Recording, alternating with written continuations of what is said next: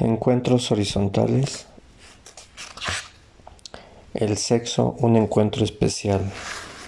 Del libro Hojas de Ruta de Jorge Bucay. La actividad sexual de todos empezó con el contacto erótico y sensual con el propio cuerpo. La masturbación no tiene nada de malo, es maravillosa. Una gran fuente de placer independiente, pero tiene un solo problema no es suficiente. Si uno quiere más, entonces tiene que buscar más allá. Y lo primero que saldrá a buscar es otra mano parecida a la propia. Este es el descubrimiento de la homosexualidad, por la cual transitamos todos por un tiempo, la actuamos o no. La homosexualidad no tiene nada de malo, es maravillosa. Puede dar mucho placer, pero tiene un solo problema no es suficiente. Si uno quiere más, entonces tiene que complicarse, tiene que buscar lo diferente. La, complicación es enredarse con el otro sexo. Este es el descubrimiento de la heterosexualidad. Por supuesto, la heterosexualidad no tiene nada de malo, es maravillosa y uno puede conseguir gran placer de ella. Pero tiene un solo problema. No es suficiente. Si uno quiere más, entonces tiene que llegar a la abstinencia y a la meditación. Pero antes de llegar ahí, hay que haber tenido todo el sexo que uno desee. Porque la abstinencia nunca se llega antes de sentir todo el placer encontrado porque la abstinencia nunca se llega antes de sentir que todo el placer encontrado ha sido insuficiente. Oso. Me gusta citar a Osho cuando empiezo a hablar de la sexualidad, porque aunque no estemos de acuerdo del todo con alguno de los planteamientos, no creo que yo pueda llegar a ese descubrimiento de insuficiencia que me lleva a la abstinencia. Ciertamente la sexualidad genera más de una complicación, pero como la naturaleza siempre hace las cosas con algún sentido, esta complicación debe tener uno. ¿Cuál es el sentido? La procreación en sí misma no alcanza a justificar tanto desarrollo, pues existía antes de la sexualidad antes de la aparición de las especies sexuadas, la biología nos muestra que los seres vivos se reproducían, la división celular, rotación, etc. La pregunta se reformula, ¿por qué la naturaleza inventa la procreación sexual? Y una de las respuestas que enseña la biología es por la evolución. Si una célula madre da origen a dos células, simplemente dividiéndose por la mitad y cada una de las hijas. Se transforma en una célula nueva y joven, cada progenie resultará forzosamente idéntica a la original, dado que se gesta a partir de la información encerrada en el código genético de su madre. Para poder dar origen a una descendencia diferente del progenitor, para asistir a la creación de algo distinto, hace falta que haya diferencia en el material genético entre las generaciones.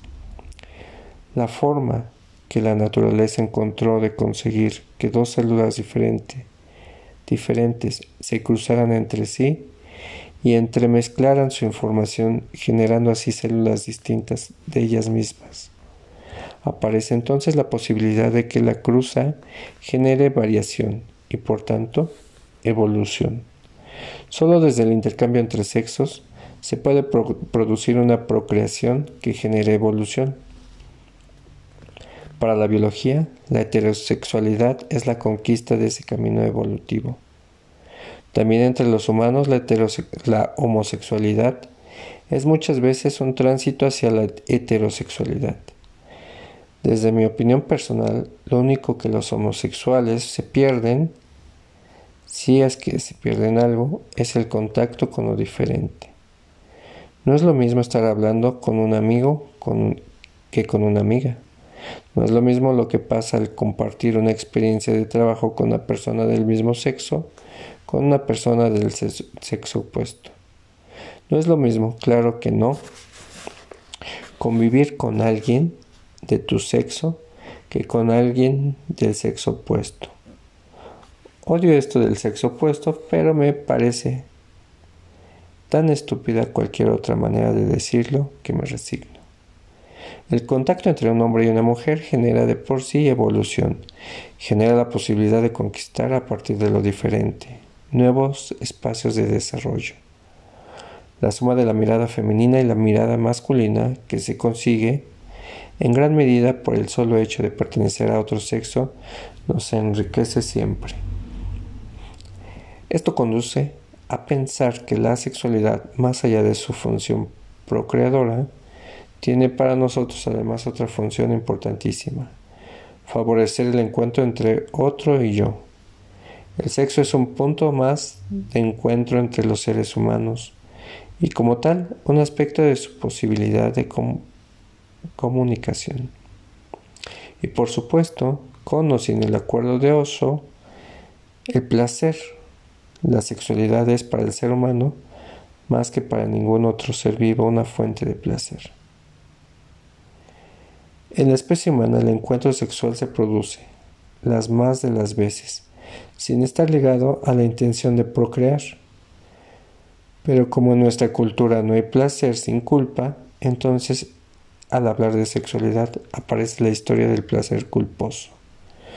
Cuando éramos niños la masturbación era una historia dramática, terrible y peligrosa, que las madres y los padres censuraban y criticaban. Algunos de los mitos que excedían el castigo de Dios eran para los, los varones la amenaza del crecimiento de pelos en la palma de la mano, o volverse tarado, o de terminar loco. Algunos hemos quedado un poco locos, pero dudo que sea por eso, solo por eso. Para las mujeres la censura amenazaba con el peligro de lastimarse y de no poder tener hijos cuando fueran grandes. Los padres de hoy aprendimos que la masturbación es parte de la evolución normal de nuestros hijos y al comprenderlo hemos dejado de hacer de la exploración que efectúan en sus propios cuerpos un motivo de persecución o de miradas censuradoras. Afortunadamente la sexualidad ya no es cosa, no es una cosa vedada de la que los niños no puedan hablar. Sin intención de ser excluyente, me parece importante aclarar que me propongo escribir aquí sobre el encuentro heterosexual entre adultos sanos, o mejor dicho, crecidos, no demasiado neuróticos. Me contaron un cuento muy divertido. Una señora va a una aerolínea a comprar dos pasajes en primera clase a Madrid. En la conversación al pedir los nombres de los pasajeros, el empleado descubre que el acompañante de la señora es un mono. La, la compañía se opone y el argumento de sí de que si ella paga el pasaje puede viajar con quien quiera es radicalmente rechazado. Si bien en un principio la compañía adopta esta actitud. Una oportuna carta de recomendación de un político de turno logra que le den un permiso para llevar el mono. No es un asiento, sino en una jaula, como marcaba la norma, tapado con una lona, pero en la zona del equipaje de las azafatas en el fondo de la cabina del avión. La mujer acepta la negociación de mal agrado, y el día del vuelo sube al avión con la jaula cubierta con la lona verde que lleva abordado el nombre del mono, Federico. Ella misma lo traslada al estante de la puerta de tijera del fondo y se despide de él. Pronto estaremos en tierra, Federico, como se lo prometía Joaquín.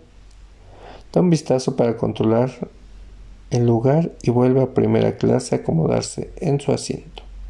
A mitad del viaje, una azafata muy atenta tiene la ocurrencia de convidar al mono con un plátano y para su sorpresa se encuentra con que el animal está tirado inmóvil en el piso de la jaula. La zafata ahoga un grito de horror y llama al comisario de a bordo. no tan preocupada por el mono como por su trabajo. Todos sabían que la señora dueña del mono venía muy recomendada. En el avión se arma un tremendo desastre.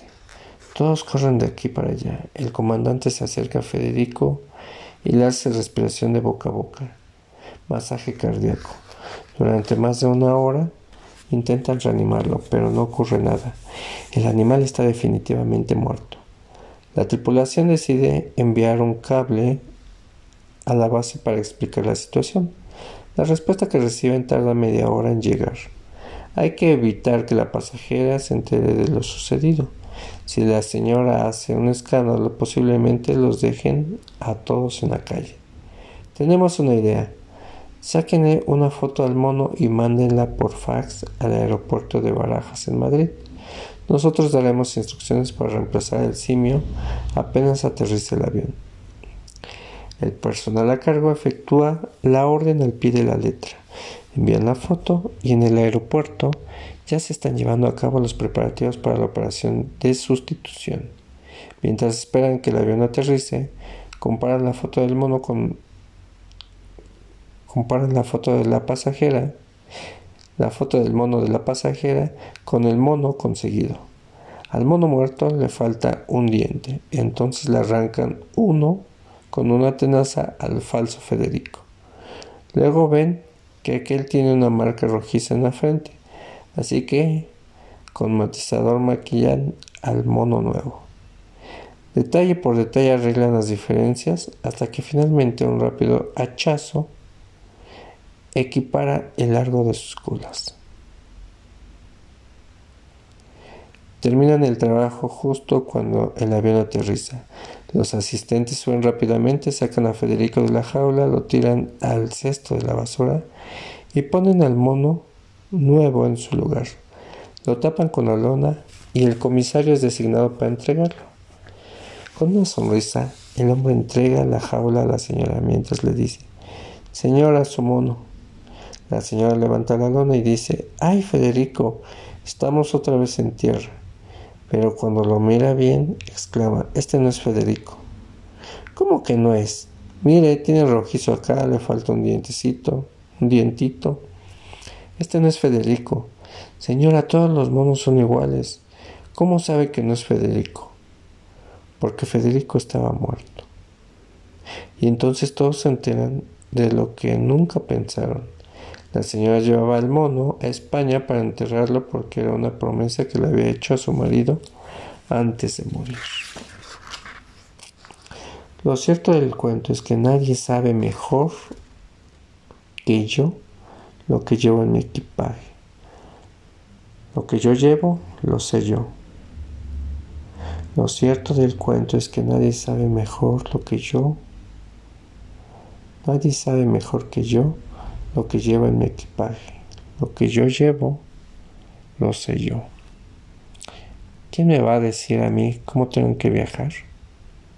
Elegí este cuento como comienzo para decir que no se puede hablar de sexo desde otro lugar que no sea el de la propia experiencia, que es el equipaje que cada uno carga. Como en estas cosas no hay verdades reveladas, y si las hay, yo no las tengo, es necesario aclarar que las cosas que digo pertenecen a lo que yo creo como terapeuta, como persona y como individuo sexuado que vive en una sociedad que compartimos. Por lo tanto, se puede estar de acuerdo o en desacuerdo con ellas. Es decir, no tienen por qué ser veladas para todos. En primer lugar, hace falta desmitificar algunas creencias que hemos heredado sobre nuestra sexualidad.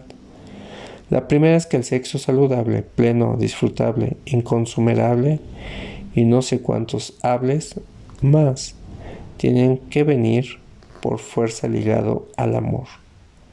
Es una idea interesante, falsa, pero interesante.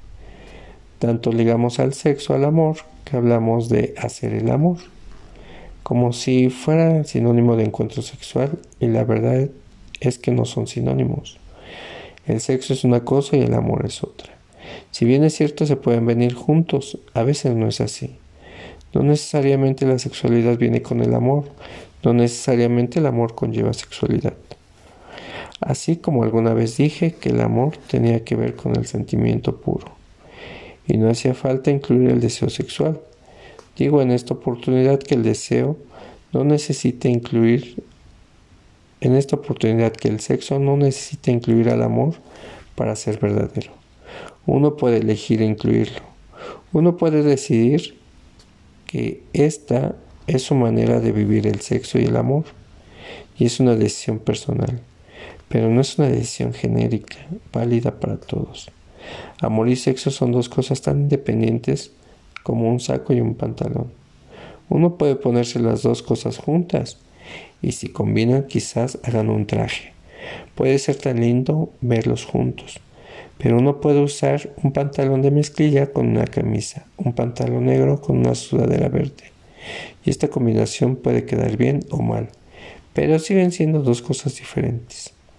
Ahora, para hablar de relaciones sexuales hace falta saber qué entendemos por esta expresión.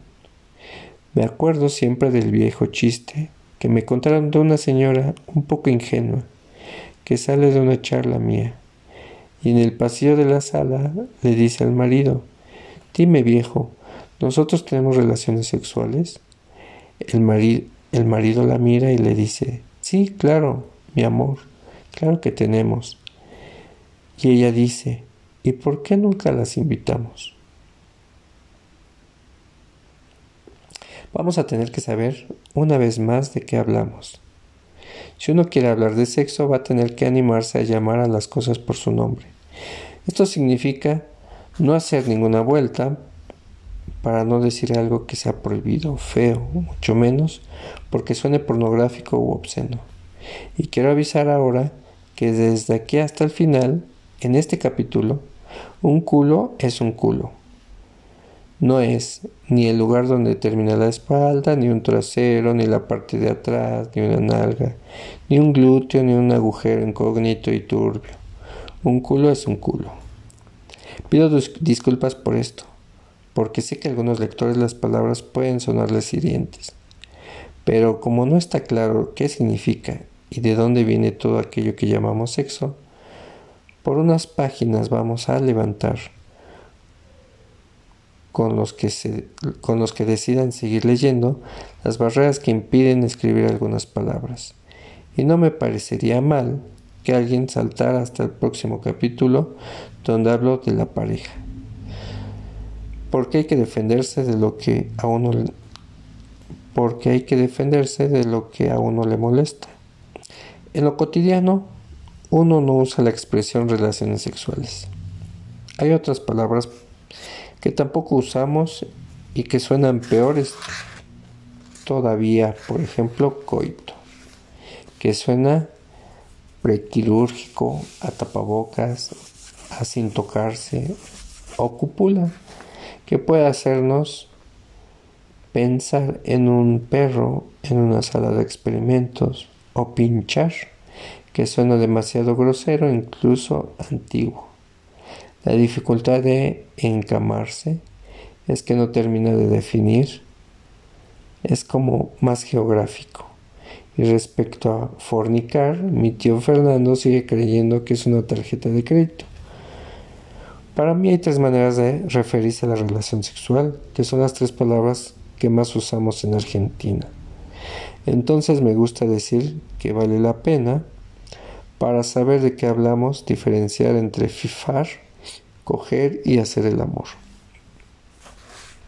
Fifar. Fifar en el habla popular de Buenos Aires es un sinónimo vulgar y simpático de tener un encuentro sexual intrascendente. Es por definición incidental, descomprometido y de alguna forma deportivo. Es el hecho puro, concreto y mecánico de uno que vio pasar a otro y por alguna razón terminó en una cama. El diálogo posible después de fifar sería ella, I love you darling. Él, lo que... Y nunca entendieron nada de lo que el otro estaba diciendo. Se encontraron pero no establecieron ningún vínculo, ningún diálogo verdadero. Puede ser placentero o displacentero, pero nada más. Fifar es acostarse con un culo, con un auto, con una cara atractiva, con mi propia calentura del día. El otro solo es un accidente, un partenier, alguien que cumpla una función para que podamos tener un intercambio de fluidos. Coger. En cambio, coger, que usamos coloquialmente en Argentina, define algo más. Coger es una palabra que a mí me parece injustamente maltratada, porque se le ve como una mala palabra y sin embargo es el término que usamos cotidianamente para hablar de sexo, lo cual no es casual. En casi todos los idiomas del mundo, la palabra más popular para definir el acto sexual, lo que se usa en la calle, siempre tiene un sonido o Después de todos ellos, todos estos tres fonemas le dan a la palabra la fuerza que tiene que tener para significar lo que representa coucher en francés, fuck en inglés, follar. Coucher en francés, fuck en inglés, follar en España y lit en hebreo. El intercambio sexual tiene mucha historia como para dejarlo en una palabra tibia. Fonéticamente coger tiene esa fuerza. Por otro lado, etimológicamente coger viene de coligere, que quiere decir ligar o relacionar algo entre dos. Y por lo tanto, también deriva de liger, ligere, que quiere decir elegir, seleccionar. Del mismo modo que coger en español, en español puro, es tomar, agarrar algo, coger, es establecer un vínculo con aquello que yo tomo o elijo, con aquello que he seleccionado por alguna razón. Coger denota un modelo de vínculo donde no solamente se FIFA por deporte, hay más, hay un vínculo entre las personas, algo les pasa. Este algo puede ser muchas cosas, afecto, simpatía, atracción trascendente, atracción fugaz, experiencia comprometida, etc pero hay necesariamente un vínculo establecido.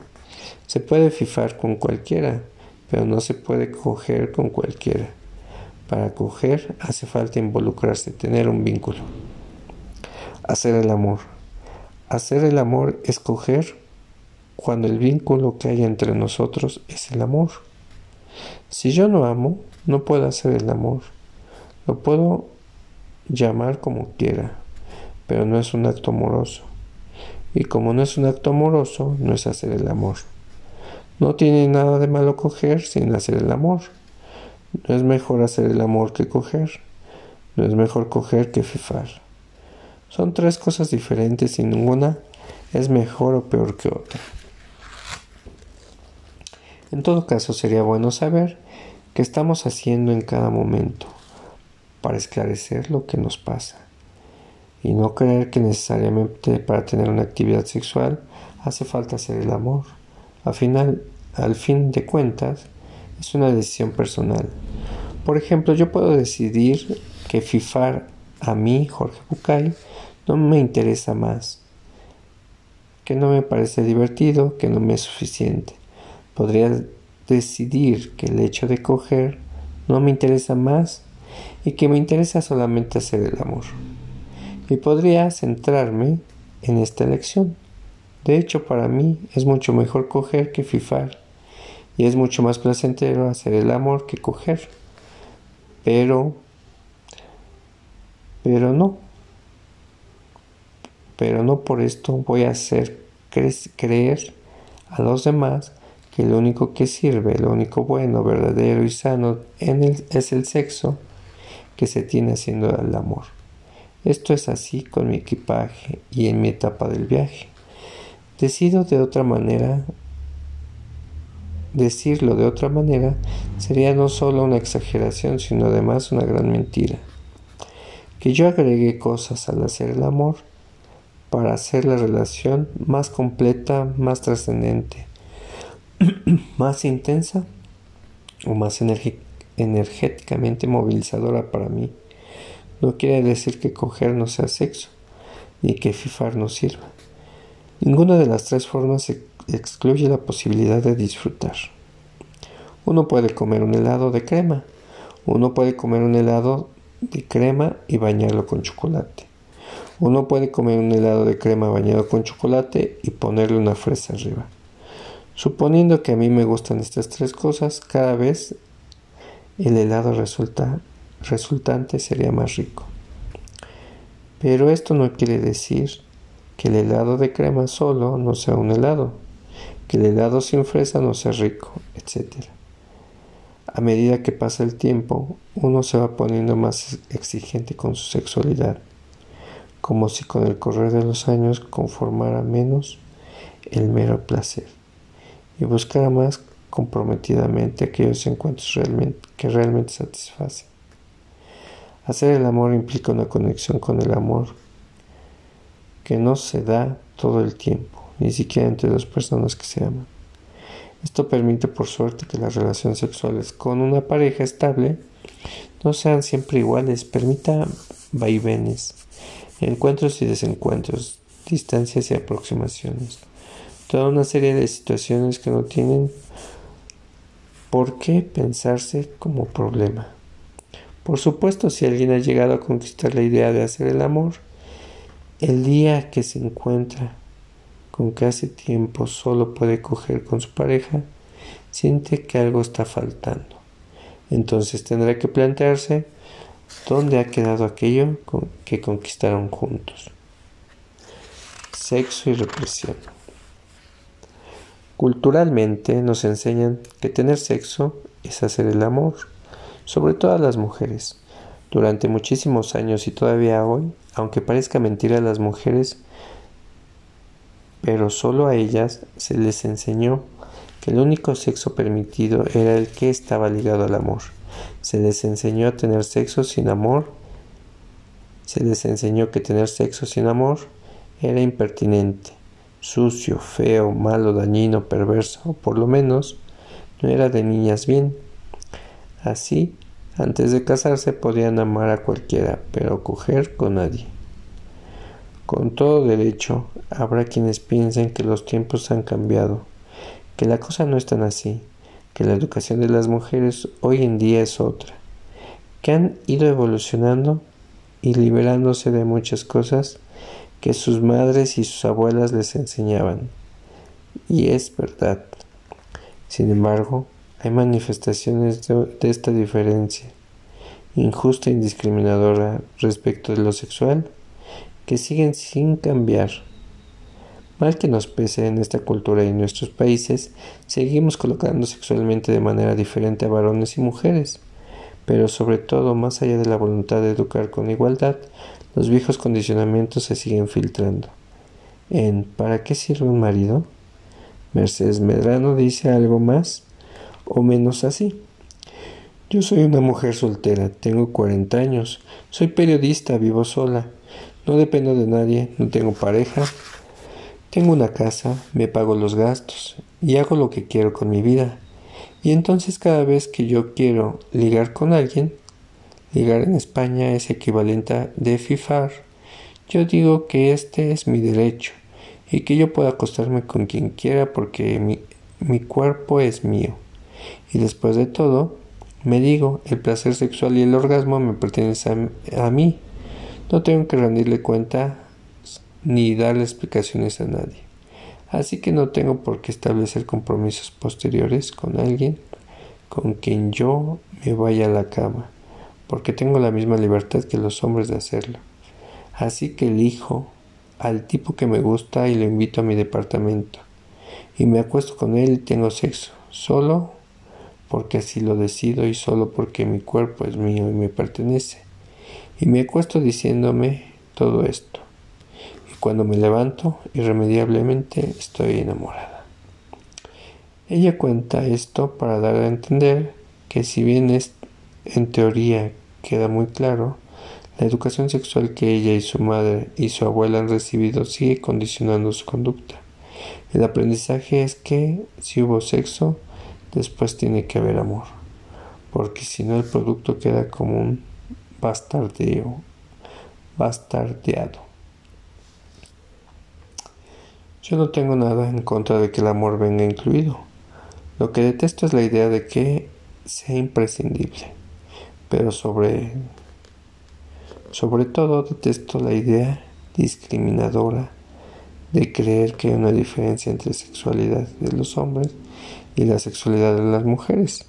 Por supuesto hay una diferencia en lo anatómico, hay una diferencia en la función o en la forma, pero así como creo que los hombres y las mujeres tienen la misma disposición y la misma posibilidad de crecer, de evolucionar, de decir y de pensar, creo que tienen la misma capacidad y las mismas limitaciones en la sexualidad, excepto en aquellos aspectos pautados socialmente, excepto en la conducta derivada de las creencias de algunos, que algunos han sembrado en nosotros y que nosotros seguimos sosteniendo. Hay que deshacerse de estas creencias discriminadoras. Creo que de algunas ya hemos hecho, ya hemos deshecho, pero todavía quedan rastros. Si preguntamos a un grupo de 100 mujeres y hombres en Argentina si están dispuestos a admitir que su pareja alguna vez que su pareja alguna vez ha tenido un desliz sin importancia, más del 75% de las mujeres lo admitiría en privado y, menos del 10% de los hombres aceptará la remota posibilidad. No hay correspondencia entre lo que creen los hombres y, lo que creen las mujeres. Las estadísticas indican que parece más lícito para una mujer que para un hombre pensar que quizás su pareja haya tenido un desliz. La pregunta es ¿por qué? ¿Por qué es más lícito para un hombre tener aventuras? ¿Por qué pensar que un hombre podría y una mujer no? Entonces me acuerdo de cuando éramos jóvenes. A los varones nos decían, cógete a todas menos a tu novia.